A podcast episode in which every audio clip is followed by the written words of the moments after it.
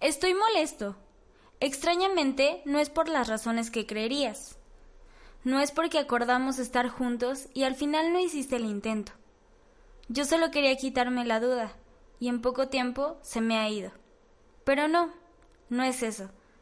En realidad, estoy molesto con la parte de ti que es, o era, mi amigo.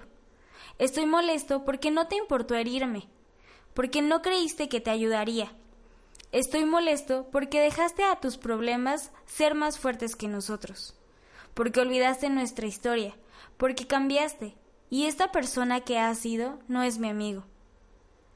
Extraño al que me contaba de sus viajes por el extranjero y al que tenía fe en mí para hablar del divorcio de sus padres. Extraño al que chateó conmigo toda una noche que estuve enfermo y al que me escuchó quebrarme esperando afuera de un quirófano. Extraño al que accedía a venir a mi trabajo a la hora de la comida y al que se alegraba cuando teníamos una llamada sorpresa.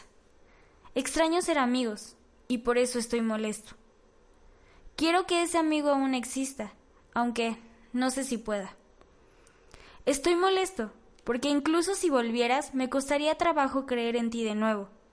A fin de cuentas, eres el mismo que aceptó salir un domingo y me canceló con un pretexto bobo.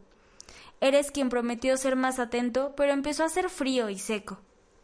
Eres a quien confié mi miedo al abandono. Y dime, ¿dónde has estado? ¿A dónde te has ido? ¿Por qué ya no te importa? ¿Por qué haces que el pasado parezca una mentira? Estoy molesto contigo y también un poco conmigo.